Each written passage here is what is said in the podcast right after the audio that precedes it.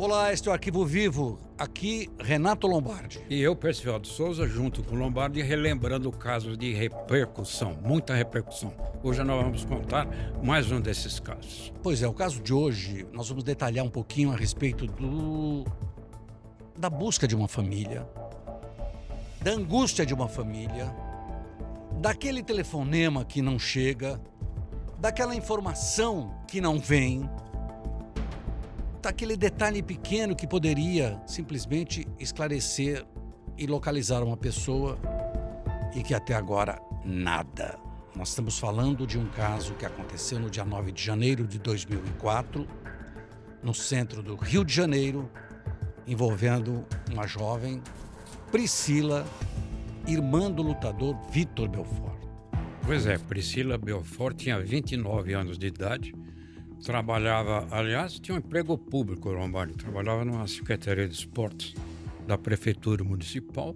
Foi no expediente normal de trabalho pela manhã e saiu para almoçar. Desde esse momento, a hora do almoço, que ela saiu da empresa, nunca mais foi vista, Lombardi. E é uma situação super delicada essa, porque a mãe, é, ela tinha alguns probleminhas de saúde a mãe espera a filha chegar em casa à noite e nada. Aí começa a perguntar para as amigas, nada. Para os colegas de trabalho, nada. Como você disse, ela trabalhava na Secretaria Municipal de Esportes e Lazer. E aí os pais vão à polícia, que é sempre assim: você recorre primeiro às pessoas ligadas, depois vai à polícia. E a polícia registra um caso como desaparecimento. Eu às vezes questiono muito aqui, dependendo do caso, é, é, é, que antes, nessa época que inclusive esperavam 48 horas para tomar uma providência.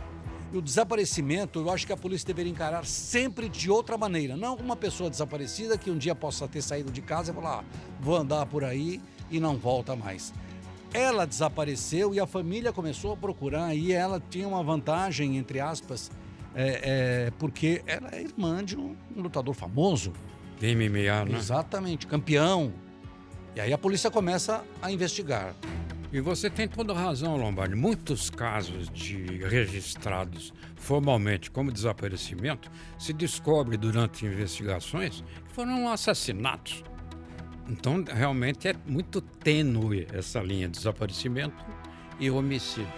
No caso dela, a polícia começou a ver todas as possibilidades. Aí aparece uma mulher como testemunha ocular e partícipe da morte, do assassinato de Priscila. E diz que tudo isso começou com uma dívida que a Priscila teria na compra de drogas com um poderoso traficante que estava preso lá no Bangu 1, que é segurança máxima, e teria ele, esse prisioneiro, determinado a execução, a morte de Priscila. Então, e ela falou, ele falou mais. A polícia disse que ela tinha sido saído para o almoço. Quando saiu para o almoço, ela foi sequestrada, levada para o Morro da Previdência. E ali ela foi morta, esquartejada, exatamente a mando do traficante. Aí a polícia vai, vai, vai, vai, vai e não chega a conclusão nenhuma. Essa informação, essa tese, ela é colocada de lado. E a busca continua, a procura continua. Aí eles prendem em é, um manobrista um ano depois, quase, prende um manobrista de carros que ficava no centro da cidade. Tinha passagens pela polícia e, e por quê? Porque a mídia começou a cobrar, a família começou a cobrar, por ser uma pessoa muito conhecida, a gente sabe quando é uma pessoa muito conhecida, a cobrança é maior e aí alguém se mexe mais, chegaram até o governador. Mas a coisa não caminhou, mesmo depois que o manobrista foi preso e aí ele foi colocado à margem da investigação. Pois é, Lombardi, essa testemunha, entre aspas, que contou, relatou à polícia que a Priscila havia sido assassinada, que tinha ficado num cativeiro antes por algum tempo, revelou a participação dela, inclusive dando tiro fatal, um tiro fatal na Priscila, revelando os nomes dos outros participantes. E aí, quando a coisa andou, começou a chegar a várias personagens, uma delas, esse Manovis que você mencionou, surpresa. A testemunha participante voltou atrás, desmentiu tudo. Aí as coisas voltaram para estaca é, zero porque, nas investigações. Porque a gente sabe como a polícia trabalha, a partir do instante das informações, a polícia vai checar. Você pode contar aqui uma história, você conta uma história, só que se ela não tem base, a gente sempre costuma dizer, a verdade, ela é inconteste. Você contou é a verdade. Só. É uma só. Ela não, ela começou a contar uma série de coisas e inventou, criou um, um, uma situação em que a polícia foi derrubando item por item. E aí se chegou, não se chegou a nada, como, como, como eles costumam falar. Estamos exatamente na estaca zero do que aconteceu. Pois é, e durante as investigações se levou em conta, inclusive, entre as muitas coisas que essa mulher disse, o local onde o corpo da Priscila teria sido deixado. Foram feitas muitas buscas nesse local. Usaram, inclusive, num terreno lá que ela chegou a apontar uma retroescavadeira, mas não se encontrou absolutamente nada.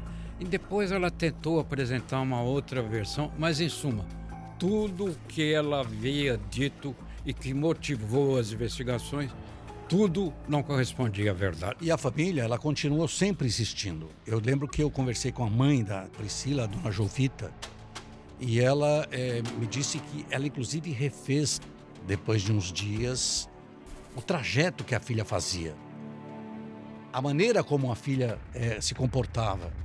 E, e, e, ela chegou à conclusão de que tudo que estavam dizendo não era verdade, porque é, a menina era, tinha uma, uma conduta completamente. Ela tinha alguns probleminhas de relacionamento, mas não era, não tinha. Ah, usa droga, ah, usa, frequenta a boca disso, frequenta o morro daquilo na, tá, na família foi junto derrubando, mas sempre existe aquela interrogação. Mataram ou ela saiu por aí? Pois é, segundo essa mulher, você teria alguns pontos vitais para iniciar e desenvolver as investigações. Uma delas era um traficante preso lá em Bangu 1, que é um presídio lá no Rio de Janeiro. E o contato com esse prisioneiro, a polícia descobriu que ele não tinha nada a ver absolutamente nada a ver. Agora, a mulher que contou toda essa história chegou até a dizer que a Priscila tinha uma dívida na compra de drogas que não havia pago. E aí, esse preso aí em Bangu 1 teria determinado a execução, que ele estava cansado de esperar, estava cansado de negociações. E essa mulher, testemunha participante, chegou a dizer que ela estava no local. Mas tudo isso não resistiu a uma análise rigorosa e o fatos. que acontece muito quando existem casos de pessoas muito conhecidas é que a mídia dá cobra. muita, dá muita cobra, dá muita informação.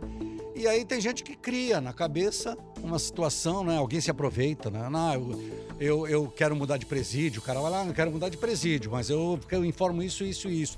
E a própria polícia, ela muitas vezes, sem ter, ela chega num determinado instante e para. A gente costuma falar que não existe crime perfeito, existe crime mal investigado, né?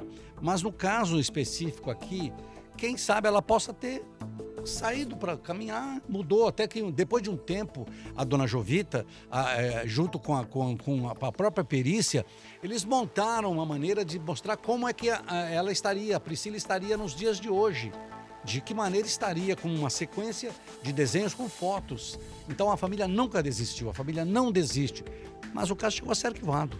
Sim, é uma angústia muito grande para os familiares, essa expectativa que você vai nutrindo e um pouco de esperança que se mantém. Por quê? É melhor acreditar que ela está em algum lugar viva. A família quer pelo menos proporcionar um sepultamento digno, decente mas não aconteceu nada disso. E essa mulher que disse que foi assassinato, ela chegou até a dizer o valor da dívida dos traficantes, até deu o valor, Lombardi, até isso aí. Mas a polícia não localizou absolutamente nada. E o caso ainda existe, está em aberto, né? Está tá em aberto. Aparecendo uma novidade, aparecendo um fato novo. Só que eu vou resumir aqui em duas palavras que a dona Jovita me disse naquela vez em que eu conversei com ela, já depois de muitos e muitos anos, é o seguinte: eu ainda continuo esperando um telefonema da minha filha. Porém, tempo passando, é verdade fugindo, não é, Lombardi? É isso aí. Até a próxima.